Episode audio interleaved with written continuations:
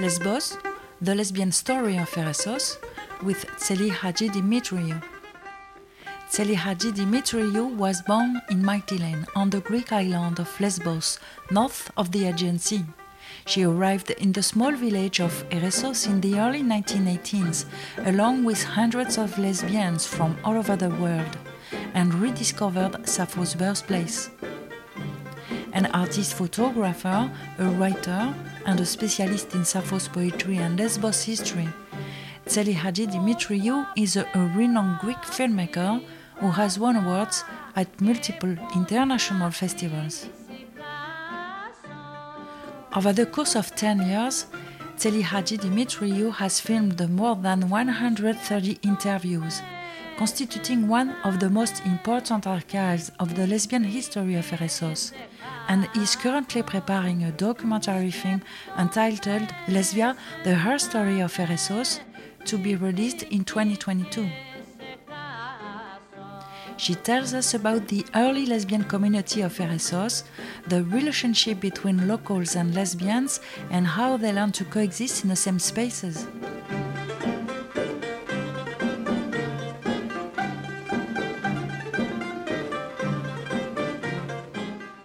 The first time that I came in Eressos, it was in 1980. And it was uh, about the time when uh, the women had started coming to Eressos. They had rediscovered the place, the birthplace of Sappho. You know, when you are young, you don't think that you need to keep your history. Actually, you are creating the history. And all these years that I was coming here and in the golden times of Eressos where hundreds of women were gathering, I never thought myself to keep these memories, to create an archive for these memories. It was only in 2012 when I published my book, my guide, A Girl's Guide to Lesbos. It has a, special chapter where uh, it uh, speaks about the lesbian history of uh, Eressos. So after that, I started thinking that maybe we should be more careful to keep our history. And it happened also because Eressos started losing the women. The women were not coming so much. We didn't have many lesbian bars. The 10th Muse, that was uh, one of the best, it was the meeting point for everyone on the square. It was closed in 2012. Yeah. Yes. We had a strange feeling of uh, losing our paradise. I thought that's time to start doing something about it. More women around the world would get a taste of what we were uh, living here, of our community, of our stories, and also about how important Eressos has been for generations of lesbians, especially in difficult times where uh, we didn't have this freedom that we now have to say what we are and that was not only uh, from a social point of view, but I think that many of us we were very much ashamed to say that we were lesbians because it was the whole society, our parents, everyone who who discriminated us. So coming here in Eressos, it was like finding a paradise. We could be free. We could uh, be with other women that they were feeling like we were feeling, and we were safe that has been very important for many, many lesbians all over the world. Um, so I said, I need to do something. And I started with, with the interviews. In the beginning, it was um, not so professional, let's say. I started uh, out of love and uh, out of passion. I had to do something for this place. I had to do something for our story. I had to do something so the difference between Eressos and the other places in the world where lesbians uh, had created great story is that Eressos is still alive. There is still a very beautiful community of women that we meet each year and we support each other and we share the joy and the love and uh, whatever we want. Anyway, it's, it's, not, it's not just a place where women meet to go in a bar and drink, but it's, it's a place where we can exchange, we can meet each other. And it's still alive. It, it's not that it's finished, it's not that uh, women don't come anymore, it's just that sometimes women were not coming so much of course, there are different reasons for that. But anyway, so I start uh, interviewing the women, they're coming here for several years. Uh, I have interviews from women that they first came in 1979. I have uh, interviews from women, they came for one time the last 10 years and then they fell in love and they kept on uh, coming again and again. So I have different interviews. And the important thing is not is that I don't have just interviews from lesbians. I have interviews from the locals. So we can understand much better the climate, the atmosphere that was created these years, the problems that the locals had with us, the problems that we had with the locals, uh, what happened in between, the role of the money in our relationship, and how we manage now to have a place where we can coexist, the locals and us. That is also very important for me because here it's not a ghetto. It's not a place where lesbians live alone.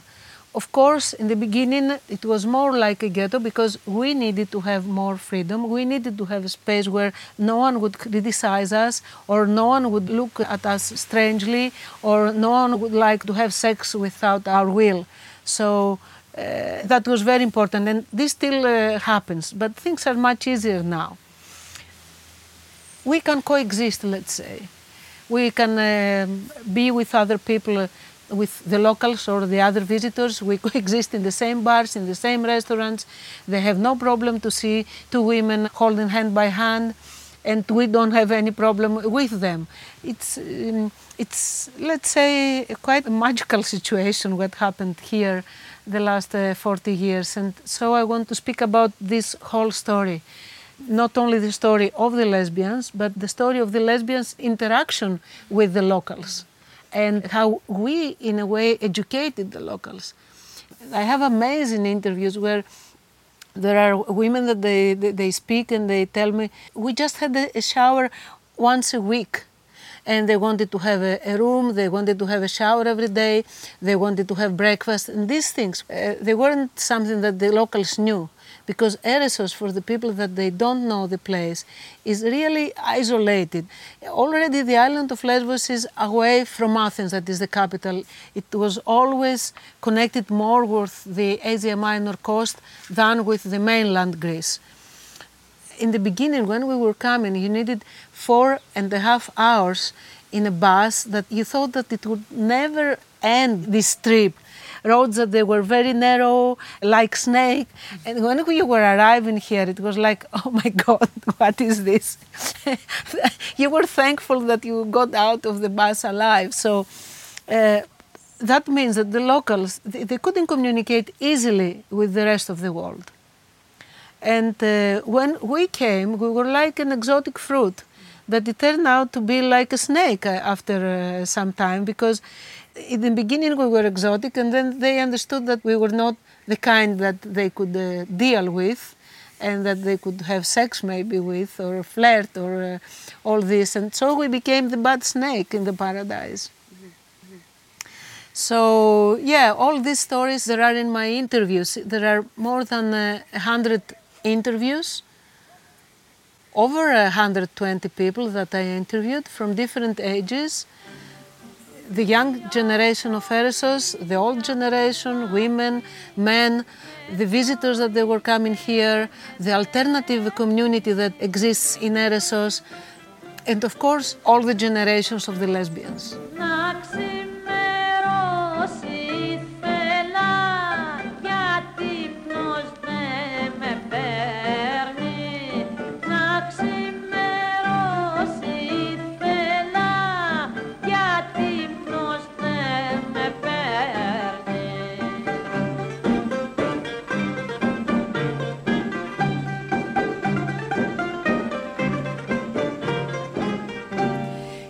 Just the beginning, and this is a work that until now I'm doing it alone, without any sponsoring or uh, any help except of uh, exchanging ideas with other friends. But uh, with Sam Boursier and some other women, we are thinking of create an archive center here in Lesbos that will be dedicated to the lesbian herstory of Eressos. I hope that when we will manage to do it, but it needs a lot of work and sponsoring and all these things, everybody will be able to hear these interviews and um, we'll do it like the archives of the city of Paris, maybe, with their help. There is always something beautiful in the interviews. There is always a moment where you connect with the person that you interview. For example, uh, I remember an interview from uh, Teresa Maragou that she died uh, a year ago. She describes how she arrived in Eressos. She came with a friend of hers that didn't know that she was a lesbian, a, a boy, and she was determined to arrive to Eressos. So she she went to Kaloni, and from Kaloni they were waiting for the bus, but they lost the bus, and so they hitchhiked and it was the old road that these days, not the new road that there is now. So uh, it took them like 10 hours to arrive in Eressos. And when she arrived and she went in the square and she saw all these women, uh, and one of the women got on a table and, and she screamed, Are there any lesbians here? and uh, her friend almost choked with the meatball that he was eating and uh, he, he asked uh, where did you bring me and she answered paradise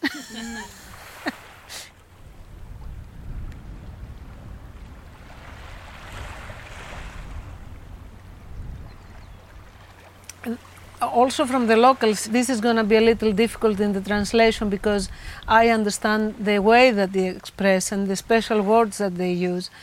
It has been a very difficult procedure for me going through these interviews because, for example, the locals that they know me because of the other books that I have published about the place and my other works, they cannot connect me with the lesbians. So for them, I'm one of them. So they speak more freely and uh, I remember that uh, one woman that she was very direct, and I appreciated very much. She said, uh, "How would your mother have felt about that?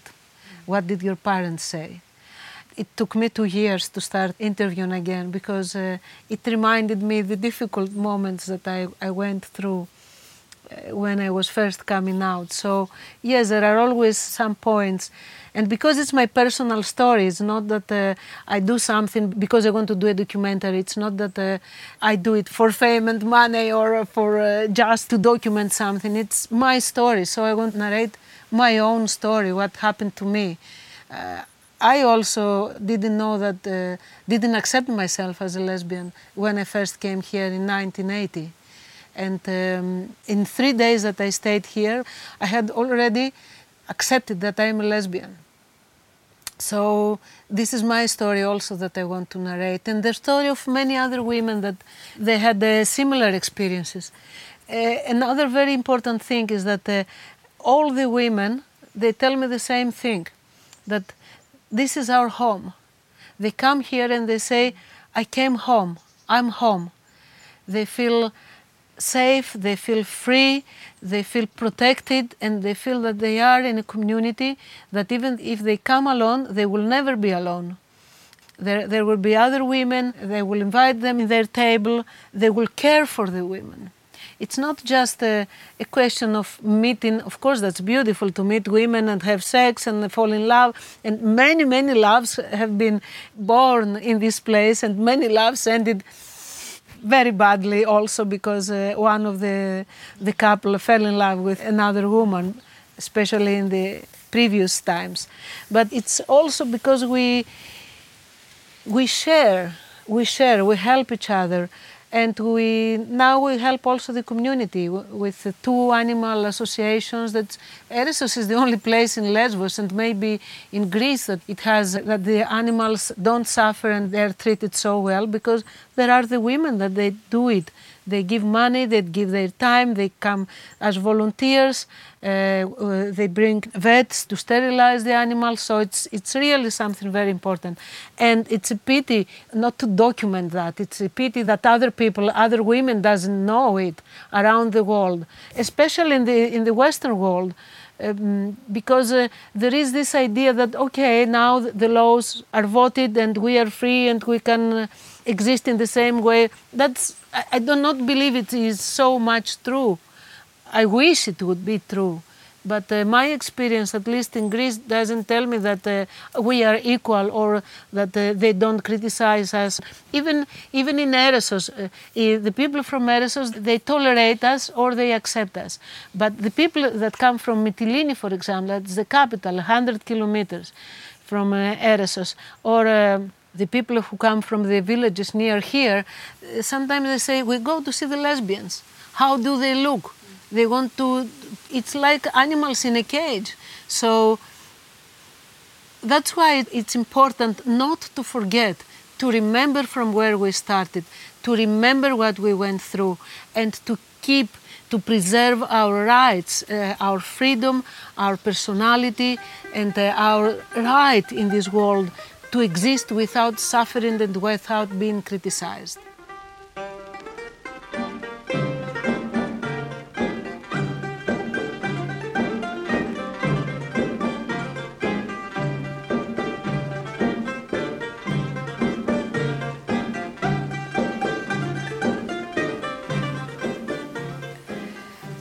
The, problem, uh, one of the problems that I see in Eressos is that uh, the women, they mostly come in September now because it's the Women's Festival. They don't come during the rest of the year. And uh, what happens is that in September there are a lot of women, so you don't really have time to exchange or to explore things, to meet each other. Uh, it would be nice to have more uh, women during the whole season and of course, the festival can be something else, and women can come to the festival. This is this is something completely different. But Eressos doesn't exist because of the festival.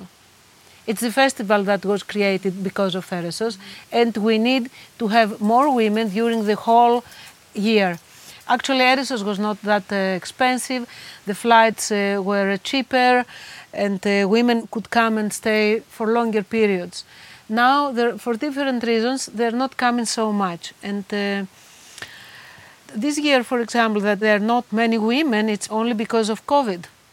But the women tried their best to come here, even with COVID. And for me, this is the proof how important is our community in Eressos because they tried all the ways. They traveled by car, some others changed three, four times the tickets just to be here. And this is really very, very important. The first lesbians that started coming in Eressos, they were searching for the traces of Sappho. Let's say that big numbers, they started coming right after the dictature when democracy was established again in Greece so they could uh, travel more safely. So the first ones they started uh, coming in 78, 79, but before that other women that they were coming in search of Sappho. There are two, for example, artists. Of course, Renée Vivien and Natalie Clifford came here in the beginning of the century, but of course they didn't arrive to Eressos because they couldn't come. It was very difficult to come on part of the island to the other. And uh, Renée Vivien was coming for two or three years, three summers in Mytilene. Now I can say that in our uh, lesbian community, there is much freedom and acceptance. It's open to all uh, the queer people, I would say, because we have uh, trans men to women and we have trans women to men. And there are uh, lesbians that I met them as lesbians some years ago, and now they are coming here as uh, boys, as men and there's absolutely no problem. I mean, we have exactly the same uh, relationship as we had before they changed uh, sex. So it's marvelous. I found it uh, unique. Eressos is a unique place, and it's exactly what I want to narrate in my documentary with all these interviews that I took until now. And uh, one more thing that even if I will finish the documentary at some point, because it's already 10 years that I'm working on that, taking interviews and uh, speaking to people and uh, changing my mind how it's going to be and searching for uh, sponsors and uh, for collaborations. Even if I finish that at some point, I will go on interviewing people because I find it very important and I want to see also how the situation is changing these years. It's not that I want to narrate only a dead story, I want to keep it updated. I want to see what is happening year after year and with the younger generations and the queer people that are arriving here because Eressos is an alive place. It's not sterilized, it's alive.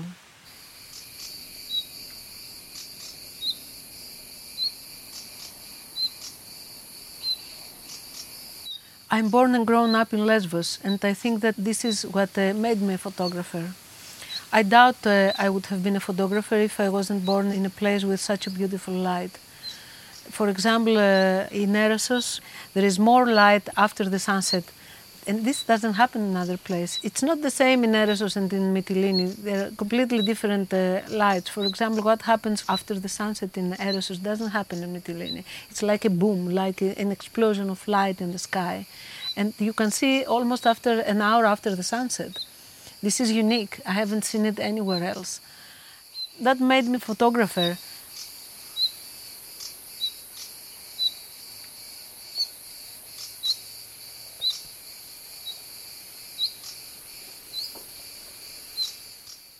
Actually, I wanted to be a filmmaker since the beginning. Uh, in 1984, I was in Italy with a scholarship from the Italian Institute, and there it was the first time that I, I got in my hands a, a, a, video camera. Since that moment, I wanted to make films. My first, let's say, teacher was Michelangelo Antonioni in this scholarship, and I'm still feeling very touched, very impressed. I, I, I remember that I spoke about Antonioni and, and he made a critique about my first, absolutely first film in my life. Uh, yeah, narrating stories, keeping the stories of my place, uh, of my island. I love island. I love Lesbos, my island. I love the people of Lesbos. Um, in my pictures, I don't photograph people, but uh, in my films, they are the protagonists. They can transform a story. And uh, I like just going to them. Uh, like I went to the locals that I was interviewing about the herstory of Eressos. I go very open and without anything in my mind. I don't direct them. I just speak as if we were friends. After some time, they forget that I keep a camera, that I have a camera, so they start uh, speaking as if we were sitting around the table and eating, and sometimes we do that. In some of my documentaries, we do that. For example, in my documentary In Search of Orpheus, I arrived in a place with my boat and I found three men cleaning their fish and preparing a fish soup in a place where you arrive by boat or by a tractor. And uh, I sat there and we drank ouzo and we ate this tasty soup. It was the best fish soup I ever had in my life. And they were talking about Orpheus. Orpheus was their uh, friend, someone that they knew from high school. So this is how I make the documentaries, and this is how I, I, approach people, and this is how I want to keep the story. Because when when you go with an idea in your mind, then the people act in the same way, and you never get the truth. But if you just go like a, a white paper like uh, if you are one of them, then they open to you and they tell you things that they want to say, not the things that you want to to, to hear. Because this is what is happening in most of the documentaries. Because we all have the need to direct in a way we drive them in a way to tell us what we want to hear. But this is exactly what i'm not doing. And this is what is uh, happening also with the interviews in the herstory of Eressos that the women and the locals they say what they want to say I don't uh, criticize them, I don't uh, ask them questions in a way that they will answer me what I would like to hear. And it's uh, really interesting because you start with an idea in your mind and then you end up having a completely different documentary.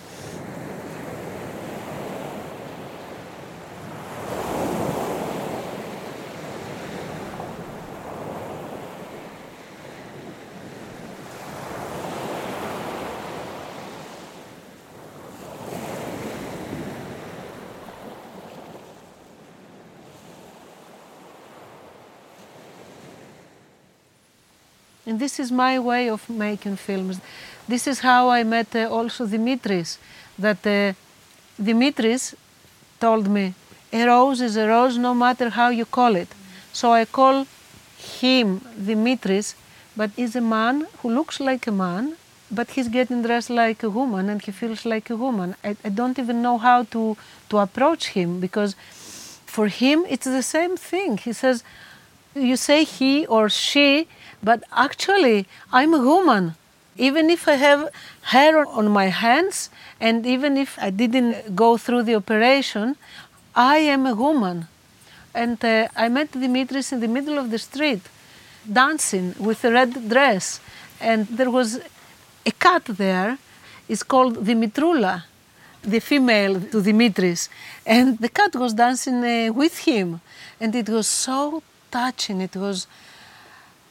I felt deeply his need of being whatever he she wants.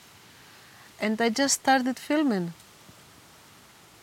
I must say that uh, i also use the he because whenever in this small island village where he lives whenever someone was using the she it was uh, to criticize him and uh, speak bad about him that's why i still use the he since he doesn't uh, care about that in the small village, Skamnia, and it was the place where all the refugees came out in 2015.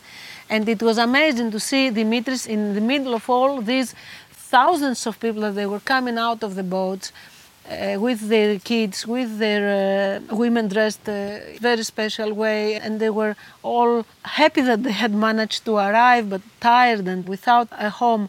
And Dimitris was walking between them and this is how they discovered him. This is how he became, let's say, obvious because the foreigners, the, the journalists, uh, they were so much impressed to see literally a man because he looks like a man. nothing didn't change anything on him, dressed like a beautiful woman and walking in between of all these people, between the locals and the refugees, feeling completely okay.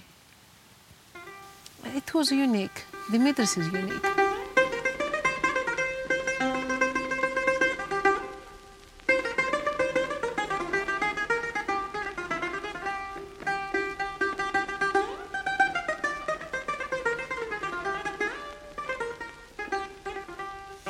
Remember when I went to, to see an old lady in a village uh, near here with a friend of mine.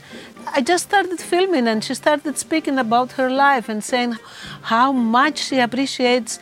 Now she's dead. When I interviewed her, she was over 80 years old.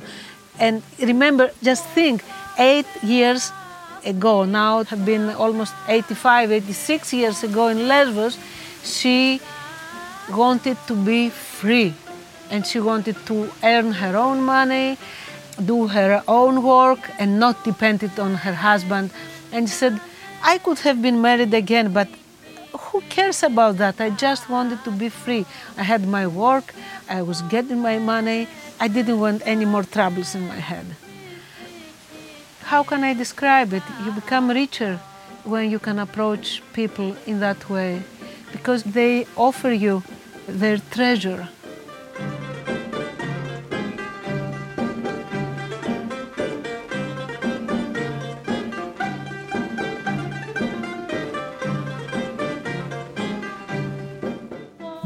Interview with Tzeli Hadjidimitriou was collected by Nathan Harran in Eressos on September 13, 2020.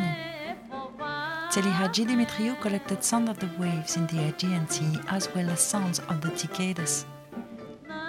Animation and programming, Sam Boursier, Hervé Latapi, Renaud Chantraine. Nathan Harran directed this episode. The podcast is produced by the Collective Archives LGBTQI in partnership with the LGBTQI Center of Paris Ile-de-France. The communication was directed in partnership with the CRDM Information Communication Masters Program of the University of Paris-Nanterre. Le Feuilleton des Luttes is supported by the DILCRA, an interministerial delegation for the fight against racism, anti Semitism, and anti LGBT hatred.